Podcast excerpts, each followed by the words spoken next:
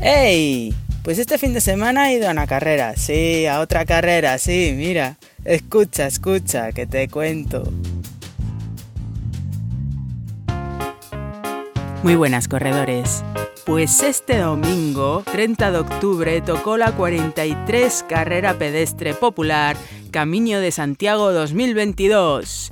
Sí, es una carrera muy mítica en Galicia, ya tiene 43 ediciones, es conocida como la pedestre de Santiago, son 12 kilómetros, ¿eh? es un poquito más de un 10K, y salen las inscripciones muy tarde, el 1 de octubre, teniendo en cuenta que fue el 30, pues el 1, hasta el 1 de octubre no se abren inscripciones. Y bueno, ya estaba pendiente porque por fin conseguí eh, correrla y me inscribí el día 2 eh, por 10 euros la inscripción, después ya sube a 15 euros. Te puedes inscribir a través de la página web elcorreogallego.es barra carrera guion pedestre. Y ahí ya tienes el enlace que te lleva a la web de M Sport. También se podía de forma presencial eh, pues en el corte inglés pero de Santiago. Hay también carrera para escolares de 7 kilómetros eh, por 8 euros la inscripción, pero son para los nacidos entre 2005 y 2012. Y su carrera pues comenzaba después de la nuestra sobre las 11 y media. El viernes te mandan mail con tu número de dorsal y las últimas indicaciones y te dicen que los dorsales se pueden recoger en la planta de deportes del corte inglés. Eh, la planta de deportes del Corte Inglés, para los que nunca habéis ido eh, al Corte Inglés de Santiago, está en la planta baja. Y el horario de recogida era pues el viernes de 11 a 10 de la noche y el sábado de 10 a 10 de la noche. Y después ya si no podías, pues el domingo, el propio día de la carrera, eh, podías recogerlo en la plaza del Obradoiro de 8 y cuarto de la mañana a 9 y cuarto de la mañana. Para también los que no seáis de la zona y tal, el corte inglés pues está cerca de la estación de tren y buses, que ahora están juntas las dos.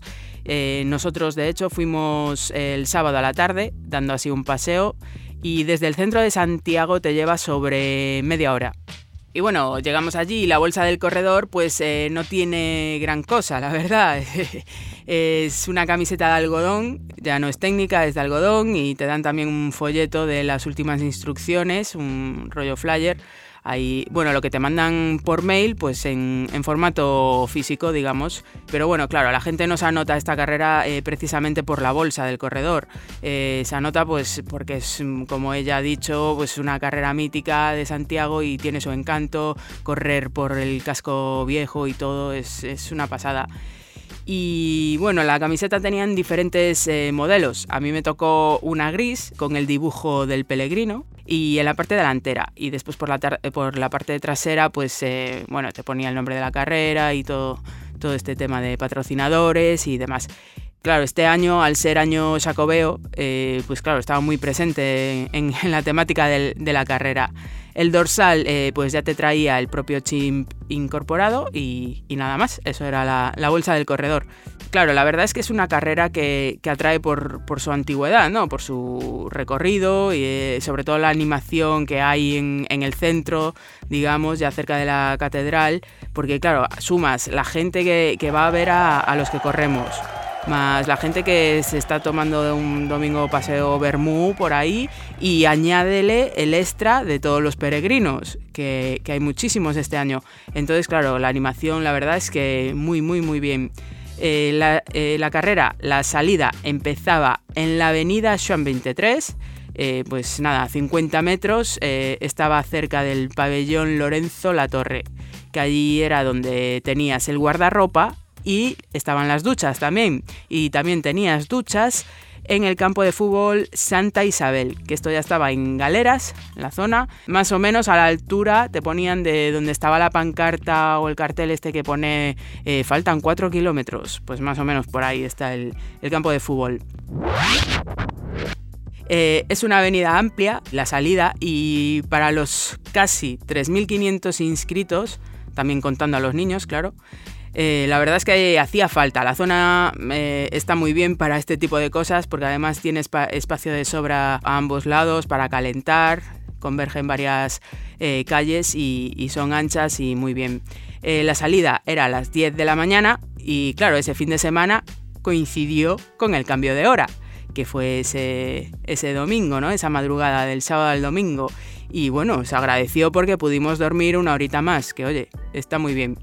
Era un fin de lluvioso, que nosotros estábamos ya pendientes de que, iban a dar, de que iba a dar lluvia para la carrera, pero con suerte el domingo no nos llovió nada. Y en Santiago eso ya es eh, suerte, suerte. Agradecemos, eh, vamos, yo creo que todo el mundo. Aunque el speaker eh, que amenizaba la carrera estaba comentando que en las 43 ediciones que llevaba la carrera solo había llovido en tres ocasiones. Que vamos, para ser Santiago, mm, o me lo dicen o no me lo creo. Así que estupendamente, se porta bien con la carrera Santiago. Y la carrera, vamos, empezó puntual, sale en subida, que para la gente como yo, pues yo lo agradezco bastante, porque me cuesta frenar al principio, ¿no? Con el tema de los nervios, la adrenalina, siempre, vamos, para no salir a tope, esas cuestitas eh, nos, ayudan, nos ayudan bastante. El recorrido que os cuento no es fácil, precisamente, tiene sus subidas, sus bajadas, y vamos, ahí solo puedes hacer desde mi punto de vista, tres cosas. Una, ir frenándote en ambas, en subir y bajar. Frenándote en las subidas para después ir a full en las bajadas para recuperar. O ir a tope en ambas, a morir. Y bueno, yo soy de las que opta por la segunda opción, la del medio. recupero en las bajadas lo que pierdo subiendo, vamos. Durante el recorrido no hay animación en lo que se refiere a grupos de batucadas o música y cosas así, pero sí que hay gente animando, como ya he dicho, y vamos, más o menos lo normal eh, hasta llegar ya a la zona del casco antiguo, que ahí sí que ya eh, se junta mucha gente y tienes mucha animación. Eh, lo complicado para mí del recorrido, pues digamos que fue pues sobre el kilómetro 9, eh, que tienes una subidita cerca de un kilómetro con bastante pendiente y la verdad que a esa altura de la carrera pues es un poco matadora. Claro, subes una que es más cortita y parece que ya acabó, tienes un breve respiro, pero viene, viene la gorda. Pero claro, eh, algo tenía que compensar esto. Ya decían, los últimos dos kilómetros lo compensa todo, porque ya entras en el casco antiguo y va picando siempre hacia abajo. Y vamos, ahí ya a correr eh, por esas callejuelas que eh, súper encantadoras, vamos, y, ahí sí que sí. O sea, con toda esa cantidad de gente animando y ya metes la quinta, vamos, sin enterarte, y, nada, te llevan en volandas, como digo yo. Una maravilla. Eh, la verdad que es un encanto y, sobre todo el, acabar en meta en la Plaza del Obradoiro es eh, espectacular, ahí con la catedral y toda la animación, con alfombra azul y todo. Eh, muy chula, la verdad que las sensaciones, vamos, de, mm, piel de gallina. Y para alguien que sea de allí, me imagino que todavía más.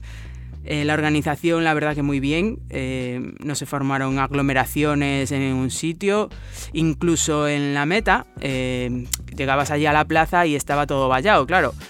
Entonces instalaron una pasarela con andamios para poder cruzar al acabar de un lado para otro, o si necesitabas pasar de, una esquina a otra de la, de la plaza. Después, cuando llegas a meta, que me pasó una cosa un poco desagradable, que lo voy a comentar, bueno, es una anécdota de, de Dal, pero eh, claro, ya estaba nada, eh, no sé, 10 eh, metros de la, de la meta, digamos, y ahí entras en la alfombra. Y de repente iba pues yo y, y, otro chico un poco más a mi lado y de repente vemos que nos empujan y pasa un chiquillo eh, empujándonos por el medio, como diciendo, apartar, que aquí voy y a todo saco. Y yo, pero vamos a ver, pero esto qué es, ni que fuese a ganar la carrera ni nada, o sea...